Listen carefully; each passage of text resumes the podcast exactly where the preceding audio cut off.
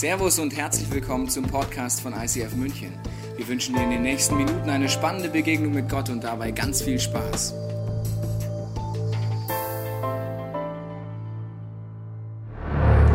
Herzlich willkommen zu This is the Church. Schön, dass du da bist. Herzlich willkommen alle Locations zu Hause. Besonders herzlich willkommen, wenn du das erste Mal da bist und nach diesem Trailer denkst, das soll Kirche sein? Vielleicht hast du komplett andere Vorstellungen von Kirche, hast bis jetzt über Gebäude nachgedacht oder andere Themen. Wir schauen in die Apostelgeschichte, in dieser Serie und schauen uns an, welche Kirche Jesus gestaltet hat, was dieses Jesus-Movement wirklich ausmacht. Nachdem Jesus auf dieser Erde drei Jahre war, hat er, nachdem er am Kreuz gestorben ist und nach drei Tagen wieder auferstanden sich, 40 Tage Zeit genommen. Um den Jungs und Mädels damals zu preachen, zu erklären, eine Vision zu geben für Kirche. Und diese Vision von Kirche war so voller Power, voller Leidenschaft und voller Veränderungskraft, dass wenn wir die Seiten aufschlagen, merken, okay, da war vielleicht etwas, was du vielleicht so bis jetzt noch nicht kennst. Nach diesen 40 Tagen sagt Jesus, ich mache jetzt den Abgang, ich gehe zu meinem Vater im Himmel und ihr als Kirche, als Gemeinschaft, ihr seid die Hoffnung der Welt. Bis jetzt war ich als Jesus leibhaftig unterwegs. Ich habe dort Menschen geholfen, ich habe sie geliebt, ich habe alles gemacht und ab heute mache ich es durch euch und ein Movement entsteht, das bis heute nicht zu stoppen ist. Und das ist die Vorstellung, die wir anschauen, die Apostelgeschichte. Wir fräsen da durch in dieser Serie. Warum? Es war schon immer das Vorbild für uns als Kirche. Für uns als ICF München und ich hoffe und denke auch für jede andere Kirche auf dieser Welt. Die Frage ist nur, wenn es heute das Thema heißt, die Kirche ist unaufhaltsam und vielleicht warst du letzten Wochen da, da habe ich gesagt, die Kraft der Kirche ist die Summe unserer Herzensentscheidungen. Denkst du, ja, hm, bin ich so unaufhaltsam? Weil es ist ja logisch, dass wenn ich jetzt mich aufhalten lasse von Schmerz, von Frust, von Konflikten, von Verletzungen, von Enttäuschungen, heißt das ja, wenn ich mich aufhalten lasse, heißt das gleichzeitig, dass es irgendwie meine Familie aufhält, meine Beziehung auffällt, die Leute um mich herum auffällt. Das heißt, vielleicht fühle ich mich oft gar nicht so unaufhaltsam. Wir wollen Prinzipien anschauen, was es heißt, was wir von den ersten Christen lernen können, wie du ein Leben lebst, das wirklich nicht zu stoppen ist. Weil ich glaube, es ist ein Prinzip auf dieser Erde. Letzte Woche ging es um Gefängnis, in dem wir sein können. Du kannst dir die Podcast unbedingt anschauen zu Hause. Und heute geht es um weiter so Themen, wie so teuflische Strategien, die, wenn du mit Gott unterwegs bist, dafür sorgen sollen, dass du eben aufgehalten wirst. Dass du stoppst. Dass du den Lauf, den du mal angefangen hast, wie es in der Bibel heißt, nicht vollendest, sondern stehen bleibst. Wir wollen uns heute genauer anschauen. Und der erste Punkt, den wir lernen können in der Apostelgeschichte, ist, dass die ersten Christen zwei Lügen nicht zugelassen haben in ihrem Leben. Und diese zwei Lügen hat jeder Mensch, der mit Gott unterwegs ist, irgendwo im Hinterkopf. Wenn du frisch mit Gott unterwegs bist oder auf der Suche nach Gott, ist sehr interessant, welche Lügen kann man glauben. Ich lese es dir vor aus Apostelgeschichte 3, da heißt es in folgendem Satz. Hier werden die Jünger angeklagt dafür, dass sie einen Gelähmten geholfen haben, mit Gottes Kraft gesund zu werden. Glaubt ihr denn, wir hätten diesen Gelebten aus eigener Kraft geheilt? Oder weil wir so fromm sind? Nein, es ist der Gott Abrahams, also der lebendige Gott. Je nachdem, wie du die Bibel liest, ich weiß nicht, wie du sie liest, liest du sie gerne mit Minderwert. Kennst du Minderwert? Wahrscheinlich nicht. Mit Minderwert, das geht so. Boah, krass, die Apostel, ey. Wow! What heroes! Boah, was geht denn mit denen ab? Die sind ja solche Glaubenshelden und die haben ihr Leben im Griff, verstehst du? Die sind so fromm. Die machen jeden Tag geistige Übungen, 10 Stunden Bibel lesen, 20 Stunden beten, wie die das hingekriegt haben mit 30 Stunden, obwohl ich nur 24 Stunden habe, habe ich keine Ahnung. Aber die waren einfach heilig, verstehst du? Fromm. Wenn ich so fromm wäre, verstehst du? Wenn ich so mein Leben hinkriegen würde, wenn ich mehr in der Bibel lesen würde, wenn ich mehr beten würde, na, irgendwie stimmt das zwar, aber die Rückfolge ist falsch. Sie sagen, wir sind nicht so besonders fromm, wir sind einfach normale Menschen mit Fehlern und Zweifeln. Die zweite Lüge, die man oft glaubt, ist, es kommt auf meine Glaubenskraft an. Zum Beispiel kommt jemand zu dir und sagt, kannst du für mich beten? Und du denkst dir, ich fühle mich heute irgendwie nicht so. Kennst du das? Ich fühle mich heute irgendwie nicht so mit Glauben. Was heißt das, wenn du diese Lüge zulässt? Dann denkst du, weil du dich nicht so fühlst, kannst du nicht beten. Ich habe das sehr frisch gelernt, als ich frisch mit dieser Kirche unterwegs war, mit meiner Frau zusammen und im Team habe ich diese Bibelstelle gelesen und ich habe verstanden, es geht nicht um diese zwei Lügen. Weil bis dahin habe ich oft für Menschen nicht gebetet, weil ich gedacht habe, na, ich, ich spüre jetzt nichts, ich habe ehrlich gesagt keinen Glauben, dass was passiert. Und außerdem, letzte Woche war nicht so heilig in meinem Leben. Ich habe Fehler gemacht, ich habe Dinge getan, auf die ich nicht stolz bin. Ich habe nicht so viel Bibel gelesen, wie ich wollte. Also habe ich erst gar nicht gebetet. Und als ich das verstanden habe, habe ich es geändert. Seitdem bete ich immer für jeden, egal was kommt. Und egal, wie ich mich fühle. Weil das befreit mich. Ich weiß noch, zwei Jahre haben wir diese Kirche am Laufen gehabt, kommt ein junger Mann rein und sagt am Ende, Pastor, kannst du für mich beten? Sag ich, was ist denn los? Sag ich, ja, ich habe einen Tumor im Fuß, nächste Woche werde ich operiert. Sagt er, kannst du beten, dass Gott ein Wunder tut? Ich gesagt, je nachdem, was du unter Können verstehst. Ich kann jetzt beten, ja. Wenn du meinst, ob ich Glauben dafür habe, also ich kann es mir vorstellen, dass Gott kann, aber ich fühle mich echt gerade nicht so, aber let's do it. Ich bin immer sehr ehrlich. Menschen denken immer, Pastoren sind so Helden oder irgendwas. Ich sage immer, wenn du einen Guru willst, geh in eine Sekte. Hier findest du Menschen. Also das ist einfach, ich habe oft auch keinen Glauben und dann ist die Situation und ich zu ihm, aber weißt du was? Schlimmer wird es nimmer, der Tumor ist da drin. Pff, beten können wir ja jetzt. Also wenn er weggeht, sehen wir schon. Wenn nicht, dann ja, dann ist es genauso schlecht wie jetzt auch. So, ja, mach das. Beten wir so und weil ich diese zwei Lügen nicht mehr zugelassen habe beim Glauben, habe ich gesagt, okay, Jesus, ich glaube an dich, du bist ein großer Gott. Egal, was ich jetzt spüre, egal wie fromm ich mich fühle, ich bete, dass du eingreifst. Und ich danke dir so von ganzem Herzen, dass es nicht auf mich ankommt. Zwei Wochen später kommt der junge Mann wieder in die Kirche mit Tränen in den Augen und sagt, Tobias, du glaubst nicht, was bei der Operation passiert ist. Die Ärzte haben meinen Fuß aufgeschnitten. Sie können sich nicht erklären, warum auf dem Röntgenbild ein Tumor ist und er weg ist. Gott hat mich geheilt. Warum hat Gott ihn geheilt? Weil ich so fromm bin? Weil ich so perfekt bin? Weil ich so ein Glaubenshero bin und so ein Apostel?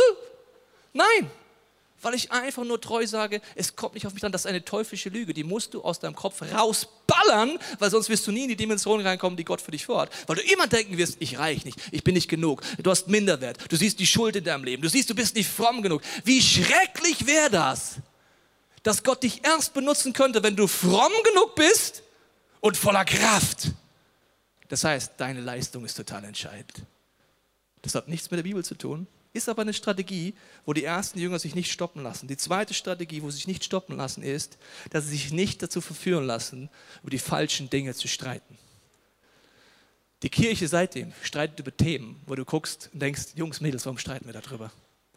Und zwar wird gestritten, was ist wichtiger in einer Kirche? Und oft wird das gestritten, was man die eigene Gabe ist, die eigene Leidenschaft ist, sagt man, das ist besonders wichtig. Und dann streitet man mit Leuten, die das nicht so wichtig finden. Jesus sagt, es ist Leib mit vielen Gliedern, unterschiedliche Aufgaben, unterschiedliche Leidenschaften, alles zusammen macht die Kirche. Ich habe diese Spannungspole nochmal mitgebracht. Die zeigen dir, wie wir Kirche nach Apostelgeschichte verstehen. Es ist auf der einen Seite wichtig, dass eine Kirche kleine Gruppen hat, Teams hat, wie in der Apostelgeschichte in den Häusern trifft, dass es persönlich wie eine Family ist. Auf der anderen Seite ist es wichtig, dass eine Kirche ständig wächst und mehr Menschen zu Jesus kommen. Warum ist das so? Weil das die Leidenschaft ist von Jesus. Stell dir mal vor, Jesus wäre so drauf, wie wir oft drauf sind. Wir fangen vielleicht mit Gott leidenschaftlich an, aber irgendwann werden wir so gemütlich. Kennst du das? Und so eingesessen und so brav und so angepasst. Und auf einmal kommen Gedanken in uns hoch, die finden wir vollkommen logisch, wie zum Beispiel, ja, weißt du, das ist meines Morgen bis voll. Wir acht Leute sind schon seit fünf Jahren unterwegs, wir sind einfach so, verstehst du? Da kann einfach keiner mehr rein. Als, Ziel haben wir, als Kirche haben wir das Ziel, Jesus ähnlicher zu werden. Findest du das, wenn du darüber nachdenkst, das besonders Jesus ähnlich? Stell dir mal vor, Jesus wird das machen. Ich habe zwölf Jünger. Reicht mir. My small group ist full. Da passt keiner mehr rein. Und ich bin dankbar, dass Judas, der Vollposten, versagt hat. Das ist einer weniger. Aber nur elf von denen. Mir geht es nicht darum, dass es Phasen gibt, wo du deine Small Group wie schützt, weil du sagst, ihr geht durch eine Phase durch. Aber wenn wir Jesus ähnlicher werden wollen, heißt es, dass wir immer wieder den unbequemen Weg gehen dürfen. Jetzt gehen wir mal auf Big ein. Ich habe dir die Geschichte, äh, Bibelstelle mitgebracht, wo es darum geht, wie groß eigentlich die Kirche ist. Und zwar, sie trafen sich immer wieder im Tempel. Da heißt es folgendermaßen, die ganze Gemeinde traf sich immer wieder im Tempel. Das sind bei uns Celebrations. In der Halle Samuels, fast fest vereint im Glauben. Immer mehr glaubten an Jesus, den Herrn, viele Männer und Frauen. Der Streit zwischen Christen ist, was ist wichtiger? Dass das Kleine gut ist oder dass eine Kirche auch wieder Menschen hilft, dass sie Gott kennenlernt? Beides. Ich mache hier ein paar Beispiele, weil es ist immer wieder eine Diskussion, besonders gerade jetzt in Deutschland im Christentum, wo viele Leute der Meinung sind, das Kleine ist die Lösung. Dann sage ich, Jungs, Mädels, lass uns einfach die Apostelgeschichte lesen und wenn du dann in der Apostelgeschichte mir zeigst, dass das Kleine allein die Lösung ist, dann höre ich dir natürlich zu, gerne, aber dann frage ich mich, ob ich die gleiche Bibel habe wie du. Weil in meiner Apostelgeschichte steht Folgendes drin. Am ersten Tag Preaching kommen 3000 Menschen zum Glauben. Das ist relativ viel in deutschen Vorstellungen. Dann heißt es nicht, und weil es so viele Leute waren, haben sich erst mal 30 Jahre Zeit genommen, bis jeder jeden kannte und alle Best Friends waren, bevor sie auf die Idee kamen, dass noch jemand Gottes Liebe erleben konnte. Das steht nicht in meiner Bibel. Ein Kapitel später heißt es, dass bereits nach der nächsten Predigt 5000 Männer zum Glauben gekommen sind, plus Frauen und Kinder. Wir reden jetzt über hey, weiß ich nicht, wie, du, wie fruchtbar du Leute damals eingestuft hast, aber Frauen, Kinder, das, wir reden jetzt, wie so viele? Und dann denkt man, ja, vielleicht hört es dann endlich auf. Nein, ich muss dich enttäuschen, du kannst einfach durchlesen. Apostelgeschichte 5 geht es dann weiter. Immer mehr glaubten an Jesus, den Herrn, viele Männer und Frauen. Kapitel 6, die Zahl der Gläubigen wuchs ständig, täglich. Dann heißt es hier, Kapitel 8, viele glaubten an diese Botschaft, alle ließen sich taufen. Kapitel 9, äh, viele lebten in Furcht, immer mehr Menschen, immer mehr Menschen, immer mehr Menschen, immer mehr Menschen. Viele Menschen glaubten an Gott, viele Menschen. Kapitel 11, 11. Ich dachte, irgendwann muss das doch mal aufhören hier. Das gibt es überhaupt gar nicht. Dann gründen sie Kirchen, Church Blending. Auch da, egal wo sie hingehen. Nach Antiochia, Korinth, egal, viele, da heißt viele Juden wie Griechen glauben. Dann heißt es später, dass einflussreiche Männer und Frauen aus der High Society Jesus kennen. Was waren das für eine Kirche? Für die Armen haben sie gesorgt, für die Reichen, die waren da, arm und reich in einer Kirche und ständig, du kannst es durchlesen, ich kann es immer weitermachen, immer weitermachen, immer weitermachen. Dann sagt zum Beispiel einmal Paulus, hey, sei locker, Tausende kommen zum Glauben. Das heißt, Big zeigt, ob eine Kirche lebendig ist. Nur Big ohne Small funktioniert nicht. Gruppen und Small Groups und Teams sind wie die Zellen in einem Körper. Wenn die nicht gesund sind, wächst etwas einfach nicht. Ich habe mir nicht die Frage gestellt, wie die Kirche wächst. Ich frage mich immer, wie die Kirche gesünder wird. Ich frage mich, wie mein Glauben gesünder wird. Wenn das ist, dann gibt es immer Wachstum in meinem Leben. Ich überlege nicht, wie bringe ich mich zum Wachsen. Ich gehe auch nicht zu einer Pflanze und ziehe an der, dass sie schneller wächst. Wachs! In Jesu Namen, wachs! Damit reißt du dir aus. Düng sie, gieß sie, gib ihr Sonne, gib ihr Nährstoffe, larv them, rede mit der Pflanze. Ich weiß nicht, ob das hilft, aber dann wächst das Teil. Das ist, das ist ganz normal. Mir die Rahmenbedingungen weg, dann wächst sie nicht mehr. Das heißt, das Small ist aber ganz wichtig und vorher noch diese Bewegung ist mir ganz wichtig. Und zwar gibt es eine Situation, Apostelgeschichte 5, Vers 38, einer der hohen Priester, wo die Jungs damals vom Gericht standen, weil sie jemandem geholfen haben, Jesus Heilungskraft zu erleben, gibt einen Tipp. Und er sagt folgendes. Was da den vorliegenden Fall betrifft, weil sie wollten die Jünger und die Christen töten, rate ich euch folgendes. Lasst diese Leute unbehelligt, geht nicht gegen sie vor. Denn wenn das, was sie planen und unternehmen, nichts weiter ist als Menschenwerk, wird es von sich selbst zugrunde gehen. Wenn es jedoch Gottes Werk ist, werdet ihr nicht imstande sein, diese Bewegung, ich dachte, Kirche ist so ein Gebäude, so ein Treffen oder so ein Club, diese Bewegung zum Verschwinden zu bringen. Oder wollt ihr am Ende als solche dastehen, die gegen Gott kämpfen? Was Gamaliel sagt, überzeugte den Rat. Diese erste Kirche wurde nie so genannt, wie wir es vorstellen. Das sind die Christen, die treffen sich in der Kirche. Sie wurde als Bewegung bezeichnet. Das Wort Bewegung heißt der neue Weg. Die Christen wurden als der neue Weg bezeichnet. Ein Weg ist etwas, was logischerweise dynamisch ist. Auf einem Weg bist du unterwegs. Leute, die in der Kirche dabei sind, bauen diesen Weg immer weiter, weil sie sagen, Jesus, du bist der Weg, wir folgen dir nach, wir wollen Straßen bauen, dass Menschen deine Liebe erleben und wir werden nicht aufhören, bis du wiederkommst, daran zu arbeiten. Jesus sagt übrigens auch, er ist der Weg und nicht, er ist ein Meeting. Er sagt, er führt uns immer weiter und das hört auch nie auf. Die Frage ist, was in unserem Leben uns abhält, dass wir wie stehen bleiben. Als Kirche haben wir einen Zielsatz, den ich dir nochmal vorlese, der fasst das zusammen. Es ist unsere Leidenschaft, Menschen Jesus Christus ähnlicher werden. Das ist unser Ziel immer in unserem Leben. Furchtlos leben und ihr Umfeld positiv verändern. Und das geht nur, wenn die kleinen Gruppen da sind. Und ich hoffe, du hast so eine Gruppe. Und wenn du sie hast, hinterfrag sie, ob sie Jesus zentriert ist oder einfach nur ein Treffen ist. Wir nutzen Explore, um Gruppen zu starten. Wenn du das noch nie erlebt hast, bitte ich dich auch das, das ausprobieren. Aber das Small ist entscheidend. Ich mache es dir am Beispiel einer Frau aus unserer Kirche, der Julia. Julia ist seit fast Anfang an dieser Kirche dabei, eine Heldin, die durch dick und dünn geht. Eine Frau, die weiß, dass es frustrierende Momente in einer Kirche gibt, wie im Privatleben auf, und die nicht aufgehört hat, an Jesus dran zu bleiben. Und sie hat mir letztendlich etwas erzählt, das hat mich ermutigt und wieder gezeigt, warum das Team, die Small Group so wichtig ist. Sie hat in ihrem Leben gemerkt, dass sie Menschenfurcht hat. Ist dir vielleicht auch schon mal aufgefallen bei dir? Ein, zwei Leute kennen Menschenfurcht. Gut, beruhigt mich, also ich kenne das auch. Und sie hat gemerkt, wie kann ich dort rauskommen, dass ich einfach ehrlicher werde, über Jesus rede und Impulse in meinem Alltag umsetzt. Also ist in ihr Team gegangen, hat gesagt, ich brauche eure Hilfe. Lasst uns gemeinsam beten, aber uns gemeinsam auch challengen, wie neu laufen zu lernen, dass wir mutiger werden und furchtloser werden. Also haben wir gesagt, okay, wir trainieren erstmal in unserer Gruppe. Haben sie einfach Gedanken füreinander gehabt, haben füreinander gebetet. Oft trauen wir uns noch nicht mal den Impuls in unserer engsten Gruppe umzusetzen. Kennst du das? Wenn ich es da nicht trainiere, werde ich es niemals im Supermarkt machen. Forget it forever. Das heißt, da haben sie angefangen zu trainieren. Dann haben sie gesagt, okay, das fühlt sich jetzt schon ganz gut an hier. Jetzt beten wir für den nächsten Sonntag oder wenn wir Leuten begegnen in unserer Church und fragen Gott vorher, wo darf ich heute mich dir zur Verfügung stellen? Dann hatten sie Gedanken, was auch immer, ich sag mal als Beispiel erfundenerweise. Sie wird eine Frau sein, die hat blonde Haare, roter Pullover, blaue Hose. Geh zu der hin, die hat Rückenschmerzen und bete für sie. Dann haben sie es in der Kirche ausprobiert. Wie cool ist das denn? Ich meine, wir trauen uns das noch nicht mal in der Kirche, sind wir mal ehrlich. Das ist die Kirche.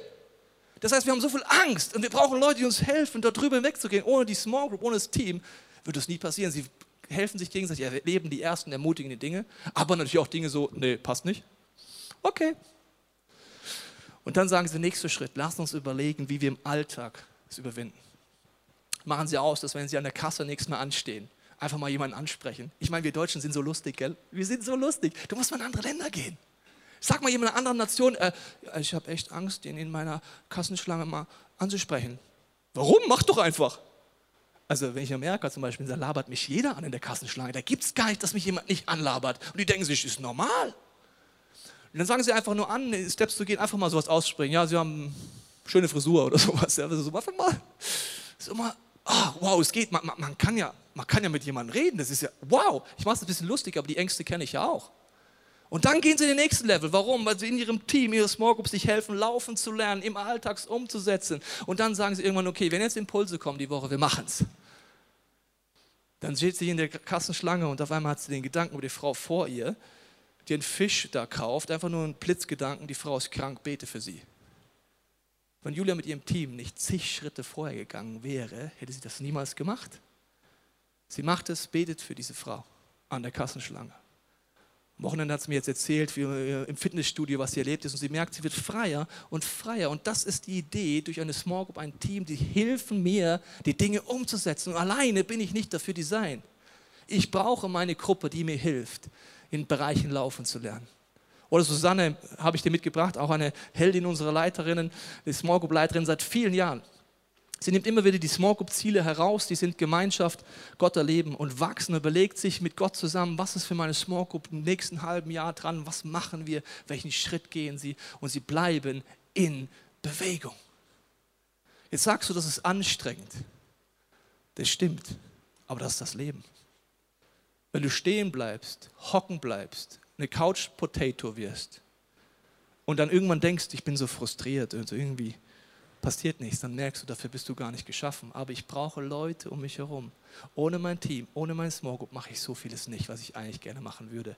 Ich brauche die Ermutigung, ich brauche dieses Team. Das heißt, dieser Streit ist wie hobbylos meiner Meinung nach. Ist jetzt small wichtig oder big? Beides. Oder ist wichtig bei den Spannungspolen, wir noch zurückgehen, dass du Input kriegst, dass du ausgebildet bist, dass wir ein College haben, was auch immer. Oder ist wichtig, Output, Gottes Liebe weiterzugeben. In unserem Zielsatz ist beides drin. Ich lese dir nochmal den letzten Teil vor. Wir wollen unser Umfeld positiv verändern. Warum? Weil die ersten Christen unser Vorbild sind. Sie haben Gottes Liebe weitergegeben. Warum waren sie in der ganzen Stadt angesehen? Dafür, dass zigtausende Menschen im Tempel gegangen sind und den ganzen Betrieb aufgehalten haben? Dass Leute gesagt haben, ich wollte jetzt auch mal beten gehen, sind schon wieder die Christen da. Was machen die denn da für eine riesen Celebration da? Nein, Sie waren deswegen hoch angesehen, weil sie im Alltag Gottes Liebe weitergegeben haben. Man sagt über die ersten Christen, dass immer wieder in solchen Zeiten oder in schwierigen Zeiten sie ausgesetzte Babys, besonders Mädchen und kranke Kinder aufgenommen und gepflegt haben. Man sagt über die ersten Christen, dass sie Kinder adoptiert haben, Pflegeeltern waren. Man sagt über die ersten Christen in der Apostelgeschichte, dass sie Kranke und Alte gepflegt haben. Und dazu ist Folgendes wichtig. Ich habe lange gedacht, weil ich die Apostelgeschichte nicht gescheit gelesen habe, habe ich gedacht, ja, weißt du, in der ersten Kirche, da gab es einfach immer so Gebete, so psch, psch, psch, psch. Und wenn du krank warst, bist du einfach zu einem der Leiter gegangen, so psch, psch, gesund, psch, psch, gesund, psch, psch, gesund. Und ich wow, diese Kirche hat Kraft. Und habe ich mal genau gelesen, dann heißt es auf einmal, dass die Leute sich in dieser Mega-Church beschweren sagen, wir haben viele Arme und Kranke, wir sollten uns um die kümmern. Wieso gibt es denn Arme und Kranke in der Kirche? Betet doch einfach. Was seid ihr für Pfosten? Was sind das für Menschen? Betet doch. Offensichtlich gab es Arme und Kranke, trotz Gebet. Das heißt, solange wir auf dieser Erde sind, gibt es Wunder, ja. Aber es gibt auch einfach praktisch Gottes Liebe weiterzugeben, wenn Gott nicht heilt. Dann ist der Moment, wo sie es machen. Sie teilen sich auf. Sie waren dafür bekannt, Gottes Liebe weiterzugeben. Wir sind dafür designt, aber unsere Menschenfurcht hindert uns dran, diese Schritte zu gehen. Ohne meine Small Group, ohne mein Team gehe ich dort nicht vorwärts. Das heißt, ich muss bereit sein, einen Preis zu zahlen. Und das ist jetzt wichtig, wenn du mit Gott dich beschäftigst oder mit Jesus schon lebst. Sagt Jesus in Lukas Evangelium, sagt er, wenn ihr mir nachfolgen wollt, dann kostet es etwas. Es kostet nämlich, dass du dein Leben und dein Ego zurückstellst und sagst, nicht mehr ich lebe, sondern Jesus lebt in mir. Krass, oder? Mal nur theoretisch mal unter uns, Chorknaben und Chormädchen. Wenn das wirklich in unserem Leben so wäre, könnte Jesus mir an der Kasse sagen, bete für den und es wäre mir vollkommen wurscht, ich würde es tun. Es geht nämlich nicht um mein Ego. Es geht nicht darum, wie ich dastehe. Ach, wenn ich ehrlich bin, habe ich das zwar gebetet, vielleicht hast du dich ja taufen lassen, aber wenn ich ehrlich bin, ist es nicht so. Sondern es geht immer noch um mich. Die Freiheit, die Jesus sagt, ist, wenn du dein Leben verlierst an mich, wirst du es gewinnen. Dazu brauche ich definitiv mein Team, meine Small Group, die mir da helfen. Und sie waren in der Apostelgeschichte auch bereit, den Preis zu zahlen der Hingabe. Sie haben immer wieder, hat Paulus das gesagt, lass uns auch unsere Finanzen, unsere Zeit und Gebete zusammenlegen. Lass uns dafür sorgen, dass neue Kirchen entstehen, dass wir Missionsreisen machen können. Und auch das war ein Preis, den sie gerne äh, bereit waren zu zahlen. Paulus sagt es immer wieder, er sagt zu den Kirchen damals, Jungs, Mädels, wenn ihr denkt, ihr müsst Geld geben, dann lasst es bitte sofort.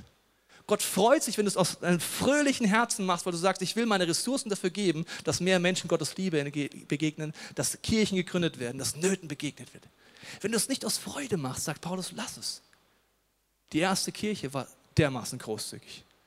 Das heißt immer wieder die Situation, und da muss ich euch wirklich sagen, das wiederhole ich gerne immer wieder, ich bin so dermaßen stolz auf ICF München und alle Location, nämlich auf euch. Ihr seid eine großzügige Kirche. Ihr seid in dieser Bewegung drin. Viele seit Jahren fragen Gott jedes Jahr, ist es dran, über die Dinge, die ich eh schon vielleicht zur Verfügung stehe, noch mehr zu geben. Und der Jahresbericht ist rausgekommen, du kannst ihn auch heute abholen oder online dir anschauen. Der Jahresbericht ist für mich jedes Mal wie reiner Worship.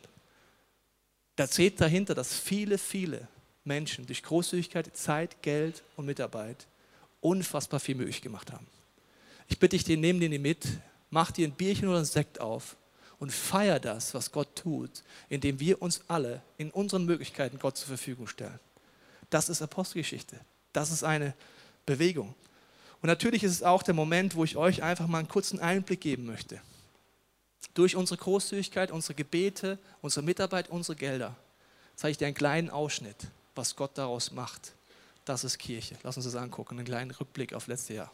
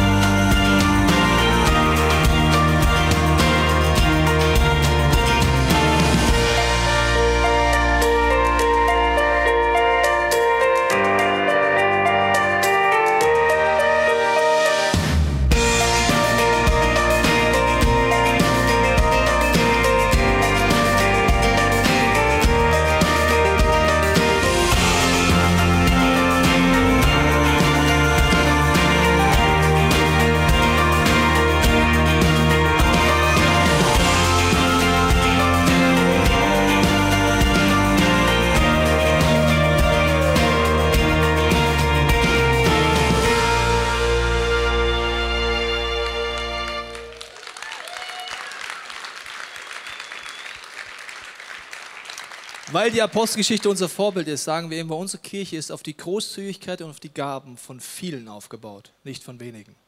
Und das ist auch mein Gedanke. Ich weiß noch, vor ein paar Jahren haben wir zum ersten Mal so einen Bericht rausgegeben und dann habe ich mit eine, hat mich eine Frau angesprochen und gesagt, Tobias, bist du sicher, dass sie so einen Bericht rausgeben muss? Und ich habe sie erst nicht verstanden. Sie hat gesagt, ja, da sieht man ja, was, wie viel die Leute alle zusammen gespendet haben. Ich sagte, ja und? Ja, denkst du, dann spenden die Leute noch? Dann habe ich erstmal nicht verstanden, habe ich gemerkt, was sie meinen. Ich gesagt, weißt du was? Unser Vorbild ist Jesus, unser Vorbild ist die Apostelgeschichte. Das heißt, wir wissen, dass der Traum so viel größer ist als alles, was wir jetzt erleben. Wir wollen, dass jeder Mensch Gottes Liebe erlebt. Wir wollen den Nöten unserer Gesellschaft begegnen. Du kannst mir das hundertfache geben an Ressourcen. Wir werden es sofort ausgeben, um Kirche zu bauen, mit jedem Cent. Und dann habe ich ein bisschen zu einer Wette hinreisen lassen. Ja, war halt so. Da habe ich gesagt, ich wette mit dir, dass unsere Kirche jedes Jahr großzügiger wird. Ja, das will ich sehen. Ich sage dir nicht, welche Zahl drinsteht, du musst es ja noch lesen. Und du wirst es sehen. Jedes Jahr großzügiger. Das mag ich an euch und an uns. Genau. Und das ist auch der Moment, wo wir auch dieses Jahr wieder sagen, diese Sonderkollekten-Momente, wie es Paulus sagt, für die Missionsreise, für Church Blending, das ist Reach 2017. Ich werde am Ende Dinge sagen und auch für die Podcast-Zuhörer nachher noch was sagen. Aber ich mache es dir an zwei Familien nochmal als Beispiel. Diese Familien sind für mich ein Vorbild, was es heißt, einen Preis zu zahlen. Die erste Familie sind unsere International-Pastoren, Daniel und Janette Tischler, die seit Jahren einen Hammerjob hier machen und unfassbar mit Jesus vorwärts gehen. Die haben einen Calling-Moment mit Gott gehabt und sie wissen, dass 2017 für etwas Neues dran ist und das kostet viel. Du wirst es gleich sehen, was sie vorhaben in den nächsten Filmen.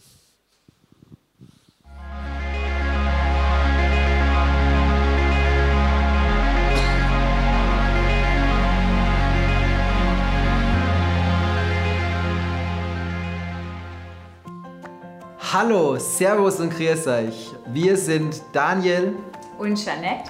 Und wir freuen uns riesig, dass 2017 ein Jahr sein wird, wo ein Traum, den wir seit Jahren in unserem Herzen haben, Wirklichkeit wird.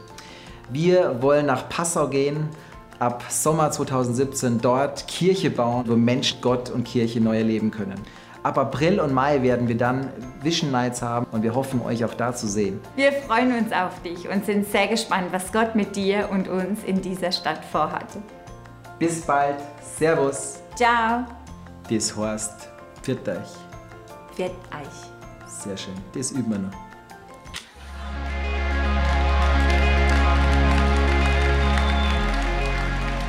Das sind die Momente, die ich liebe, weil das ist für mich Apostelgeschichte. Eine Familie sagt, wir, wir, ziehen um, wir gehen einen hohen Preis. Und gleichzeitig ist es eine zweite Familie, die es dieses Jahr macht. Ich habe ein Bild mitgemacht von Schumachers, eine Familie aus unserer Church, die auch entschieden haben, mit ihren Kindern umzuziehen 2017. Sie gehen nach Mannheim, ja? in die Stadt, wo ich zwei Jahre wohnen durfte, in K210. Was für eine Adresse, ja? Man denkt immer, das ist im Knast, nee, so heißen die Straßen in Mannheim. Und sie ziehen dorthin mit dem Wunsch, dass dort Gottes Liebe reinkommt. Und warum sind diese beiden Familien unter anderem eine Reach Collect, wo wir sagen, lass uns Geld zusammenlegen? Weil meine Frau und ich wissen, was es heißt, eine Kirche zu gründen ohne Startressourcen. Wir haben voll gearbeitet und nebenbei hobbylos eine Kirche gegründet. Und ich sage, das will ich keinem zumuten. Das sage ich euch ganz ehrlich. Weil das wieder durchgekommen sind und nicht draufgegangen sind und Burnout haben, ist ein Wunder Gottes. Aber ich sage immer, die Pastoren, die nach uns kommen, sollen es besser haben als wir und nicht schlechter dass wie in der Apostelgeschichte diese Sonderkollekte, die wir dieses Jahr auch wieder einsammeln werden, auch noch für andere Projekte. Aber es heißt dahinter immer der Gedanke, einen Preis zu zahlen. Und das hat die Apostelgeschichte ausgemacht. Apostelgeschichte 5, Vers 40 lese ich dir noch vor. Man rief die Apostel, wieder rein, weil sie wieder Gottes Liebe weitergegeben haben, wurden sie ausgepeitscht. Es wurde ihnen verboten, nochmals unter Berufung auf den Namen Jesu in der Öffentlichkeit zu reden. Sollen nicht mehr von diesem Jesus erzählen, nicht mehr Liebe weitergeben. Dann ließ man sie gehen. Jetzt kommt die Revolution. Die Apostel ihrerseits verließen den Hohen Rat voll Freude. What? Ich weiß nicht, liest du die Bibel manchmal? Liest, also, ich weiß nicht, wie die, verließen sie voller Freude, ja, macht Sinn. Wurde gerade ausgepeitscht, verboten, über Jesus zu reden und gesagt, wenn du es nochmal machst, kommst du ins Gefängnis, wir, gehen, äh, wir wollen euch töten. Die gehen raus voller Freude. Also entweder waren die ein bisschen blip, blip, oder sie kannten etwas, was wir gar nicht kennen. Warum hatten die Freude? Dass Gott sie für würdig geachtet hatte, um des Namens Jesus willen Schmach und Schande zu erleiden. Unbeirrt lehrten sie auch weiterhin Tag für Tag im Tempel. Was machen sie einfach? Unbeirrt, die gehen einfach weiter. Die lassen sich nicht aufhalten von Schmerz, die lassen sich aufhalten von Ungerechtigkeit, von Rufmord, von all die Dingen, wo wir so schnell dabei sind, uns aufzuhalten. So sie gehen wieder hin und erzählen von Jesus, der am Kreuz gestorben ist. Warum? Weil sie sagen, Jesus, du bist wichtiger. Ich lasse mich von nichts aufhalten. Es geht um die Ewigkeit und nicht um mein Ego. Wir als Familie Teichen haben jedes Jahr ein Ritual. Wir fragen uns immer wieder, was können wir und müssen wir im letzten Jahr halt lassen? Am Freitag am Leaders Day haben unsere Leiter mit reingenommen. Diese Gedanken wollen uns auch als ganze Kirche mit reinnehmen, weil wir glauben, das ist ein Moment, der absolut wichtig ist. Deswegen meine Frau zu mir kommen und euch etwas erzählen aus unserem Leben. Als ein Beispiel. Wir haben uns entschieden vor vielen Jahren, als wir die Kirche angefangen haben, wir werden den Lauf mit Jesus vollenden. Wir werden uns nicht stoppen lassen. Weder von Schmerz, noch von Ungerechtigkeiten, noch von Rufmord, noch von all die Dingen, wo der Teufel versucht, mit Dinge zwischen die Beine zu schmeißen, uns zu stoppen, weil wir wissen, wenn wir aufgeben, hat es Konsequenzen für unsere Ehe, für unseren Sohn und für unsere Kirche. Es geht um viel mehr in der Ewigkeit als um unser Ego und wir sagen, es ist ein schmerzhaften Prozess, was es für uns bedeutet hat. Ja, danke Tobi für all die Sachen, die kann ich voll unterschreiben. Ähm, ich möchte euch einfach reinnehmen in eine Situation letzten Herbst. Äh, vielleicht wissen das einige von euch, dass wir uns eigentlich schon sehr lange sehr viele Kinder wünschen. Bisher haben wir ein Kind, der Benedikt, der ist sieben Jahre alt. Und äh, jetzt, auf den haben wir auch schon ziemlich lang gewartet. Und jetzt letztes Jahr im Herbst habe ich auf einmal plötzlich gemerkt, dass ich schwanger bin. Und das war so ein unglaublicher Moment. Ich habe gar nicht mehr damit gerechnet, seit acht Jahren auf einmal wieder schwanger zu sein. Und ähm, das war, Freude war groß und ähm, ja, wir sind ausgeflippt und haben es unserem Sohn noch nicht gesagt, aber er hat es wie irgendwie auch gespürt und hat immer wieder, äh, kam er an und äh, hat sich über Baby und Geschwister mit mir unterhalten wollen und so. Und wir haben gemerkt, wow, Gott hat uns jetzt endlich wieder ein Geschenk gemacht äh, in der Richtung und waren so richtig happy und fröhlich. Und irgendwann habe ich einfach Blutung gekriegt und habe gemerkt, irgendwas stimmt nicht. Und zwischendurch waren wir auch schon beim Frauenarzt, haben gesehen, das Herz schlägt und alles war wunderbar. Und irgendwann wieder beim Frauenarzt hat dann die Ärztin gesagt, leider schlägt das Herz nicht mehr und ähm, die, das Embryo ist einfach wieder gestorben oder ist einfach nicht mehr lebendig. Und das war so ein Schockmoment. Wir saßen da drin, ich konnte das gar nicht fassen. Ich habe gedacht, wie, wie, wie kann denn das sein? Wir haben jetzt irgendwie, vielleicht kennst du die Situation, vielleicht hast du selber schon mal ein Kind verloren. Vielleicht ähm, kannst du es dir aber auch so vorstellen, wie wenn du einfach wieder acht Jahre sehnsüchtig auf irgendwas wartest, hast es dann mal eine Zeit lang und denkst dir, wow, ja, jetzt ist es soweit und dann ist es auf einmal einfach alles wieder kaputt. Und wir waren so traurig und ähm, sind, äh, waren einfach hilflos und haben dann viel geweint, viel getrauert und einfach auch angefangen, irgendwie da mit Gott drüber zu reden, haben gemerkt, ähm, irgendwie drängt sich auch wie so diese Frage auf, warum? Warum kriegen manche, die gar kein Kind wollen, ein Kind? Und warum wird es uns wieder weggenommen? Und Fragen kommen, wären wir vielleicht keine guten Eltern oder was weiß ich was für Sachen. Und plötzlich haben wir uns wieder daran erinnert, dass wir uns vor vielen Jahren die Entscheidung getroffen haben, wir wollen uns nicht bei Gott einfach aufhalten mit der Warum-Frage. Weil ähm, Gott ist einfach Gott und wir sind es nicht. Und er hat einfach, er kann es uns einfach nicht erklären. Und sich um die Warum-Frage zu drehen, ist manchmal sowas Teuflisches und sowas Zermürbendes. Und äh, wir haben gemerkt, wir wollen uns lieber auf das konzentrieren, wie Gott ist, in allem Schmerz, in aller Trauer, uns darauf fokussieren, was haben wir für einen Gott?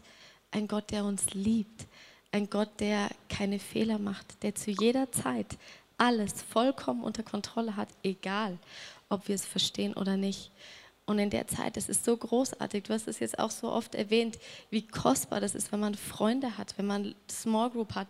Das Leitungsteam bei uns wusste Bescheid. Die haben einfach mitgebetet, die haben uns unterstützt. Und eine Freundin hat mir dann mitten in diesen Schmerz rein einen Bibelvers geschickt, den habe ich gelesen und den kenne ich schon seit ich ein Kind bin. Immer am Ende, wenn ich mit meinen Eltern in der Kirche war, dann kam am Schluss dieses und ich segne euch mit dem Frieden Gottes, der höher ist als alle Vernunft und er bewahre eure Herzen und Sinne und so weiter. Und ich habe auf einmal zum ersten Mal verstanden, dann wird der Friede Gottes, der all euer Verstehen übersteigt, eure Herzen und eure Gedanken bewahren, weil ihr mit Jesus Christus verbunden seid. Und ich habe plötzlich in dieser Traurigkeit, in diesem Schmerz, diesen übernatürlichen Frieden gespürt, der alles verstehen, alles erklären wollen, überstiegen hat. Und ähm, ich war schon relativ weit in der zehnten Woche. Das heißt, irgendwie ähm, ist das Embryo auch nicht einfach so abgegangen. Deswegen mussten wir dann ins Krankenhaus. Im Krankenhaus haben sie uns nochmal untersucht und äh, haben uns dann noch eins oben drauf gesetzt und haben gesagt, ja, äh, eigentlich wie eine schöne Nachricht und jetzt aber auch eine sehr traurige Nachricht, weil es waren sogar zwei Babys, also wir hätten sogar Zwillinge bekommen. Und ähm, wir saßen da, mussten dann von morgens bis abends in diesem Krankenhaus warten, bis ich dran kam, bis der Termin war. Und wir haben gemerkt, wie dieser, wie dieser Friede, der höher ist als alle Vernunft, als alles Verstehen, wie der uns durchgetragen hat. Und das war am Dienstag. Und äh, dann hat es wie noch, manchmal ist es ja wirklich skurril. Also manchmal kommen dann Dinge zusammen, wo man sich denkt, sag mal, geht es eigentlich noch? Dann war am Dienstag eben die Situation im Krankenhaus und am Sonntag drauf war Kindersegnung.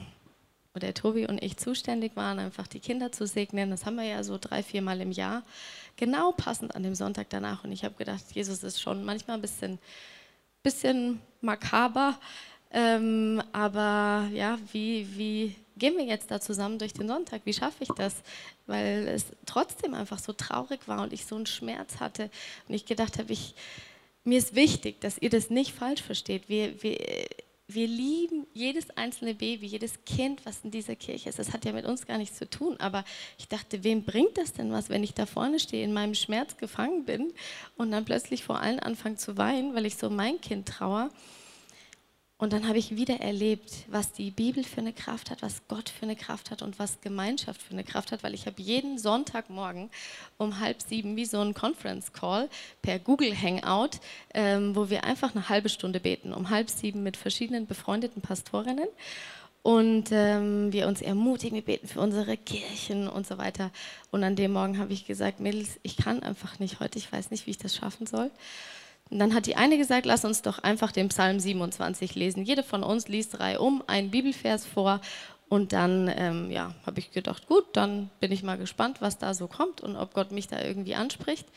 Und ich habe dann schon so vorgelesen und äh, unten sah ich dann im Vers 14 in meiner Bibelübersetzung in der Hoffnung für allen, vertraue auf den Herrn, sei stark und mutig, vertraue auf den Herrn. Und ich habe mich ehrlich gesagt von Gott so richtig veräppelt gefühlt, weil ich gedacht habe, wie soll ich stark sein jetzt? Ich bin nicht stark, ich bin traurig, ich bin schwach, ich kann jetzt nicht stark sein. Und dann habe ich aber gewartet, bis die Bibelverserei umgelesen wurden und auf einmal liest meine Freundin Andrea den Bibelvers in ihrer Übersetzung vor. Und da ist das Wort stark anders übersetzt. In ihrer Übersetzung steht, sei tapfer und mutig. Und dieses kleine Wort tapfer, das ist mir so tief ins Herz gefallen. Ich habe gemerkt, wie Gott in dem Moment sagt, du musst jetzt einfach nur tapfer sein, da durchgehen. Und ihr lieben, Tapferkeit ist für mich eine so große Form von Furchtlosigkeit, wie wir einfach durch Situationen durchgehen können, die wir nicht verstehen, die wir auch nicht erklären können, die manchmal auch einfach traurig und schmerzhaft sind aber es lohnt sich, da dran zu bleiben und tapfer zu sein. Und das ist einfach was, in was wir euch reinnehmen wollen, um euch zu ermutigen, wie man mit Situationen umgehen kann, auch wenn sie traurig sind und auch wenn man sie nicht versteht. Wir erzählen euch das nicht, damit ihr jetzt uns bemitleidet, sondern wir erzählen euch das, weil wir dort durchgegangen sind. Wir erzählen euch, weil es wichtig ist, das ernst zu nehmen, dass Dinge in deinem Leben dich stoppen wollen. Und wenn du das nicht weißt, wie man so Get-Free-Momente erlebt, wenn du nicht weißt, was Get-Free-Lifestyle bedeutet, wenn du nicht weißt, wie es funktioniert, dann bitte ich dich dringend 2017 dafür zu nutzen. Sonst wären wir nicht in diesem Zeitraum darüber weggekommen, muss ich dir ganz ehrlich sagen. Aber das sind Angebote, die Jesus macht, die mit dem Kreuz zu tun haben, das zu erleben und das anzuwenden. Wir erzählen es euch deswegen, um euch die Ernsthaftigkeit mitzugeben. Was würde bedeuten, wenn wir einfach den Lauf aufhören würden zu laufen? Wir sagen, ich kann nicht mehr. Ich will nicht mehr. Das hätte gewaltige Konsequenzen, wenn du das machst. Übrigens auch, auch in Lebensbereichen. Wenn Konflikte da sind, Verletzungen da sind, Enttäuschungen da sind, vielleicht seit Jahren schon da sind, du hast dich daran gewöhnt, dass der Teufel dir wie Dinge zwischen die Beine geschmissen hat und du einfach liegen geblieben bist. Dann bitte ich dich in der Ernsthaftigkeit, ich kann es dir nicht anders ausdrücken, dass du heute anfängst, eine Entscheidung zu treffen.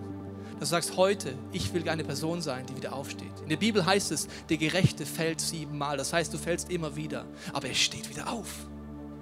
Das ist göttlich. In der Apostelgeschichte siehst du dieses Prinzip immer und immer und immer wieder. Und deswegen werden wir seine Zeit nehmen. Wir haben es am Freitag mit unseren Leiter und Leiterinnen gemacht. Es war ein heiliger Moment und wir glauben, für als ganze Kirche ist das wichtig. Am Anfang von 2017. Wir haben hier vorne das Kreuz aufgebaut. Du kannst das Gleiche zu Hause machen, wenn du das in dir selber machen möchtest. Und ich sage mal, das Kreuz ist für mich das Symbol dafür, dass wir dorthin kommen können. Du kannst dorthin kommen, Sachen aufschreiben und sagen, Jesus, ich gebe sie dir jetzt hin. Du kannst in das Wasser schmeißen, dass sich auflöst und sagst, ich mache eine Startentscheidung. Ich will nicht dort stehen bleiben. Und ich bitte dich, es geht um die Ewigkeit, es geht um die Legacy, die du hinterlässt. Es geht darum, dass Generationen nach dir anders geprägt werden aufgrund der Entscheidungen, die du triffst. Kirche ist mit Menschen voll. Allein meine Frau und ich reichen aus diese Kirche, dass es menschlich ist und dass Dinge nicht immer gut laufen.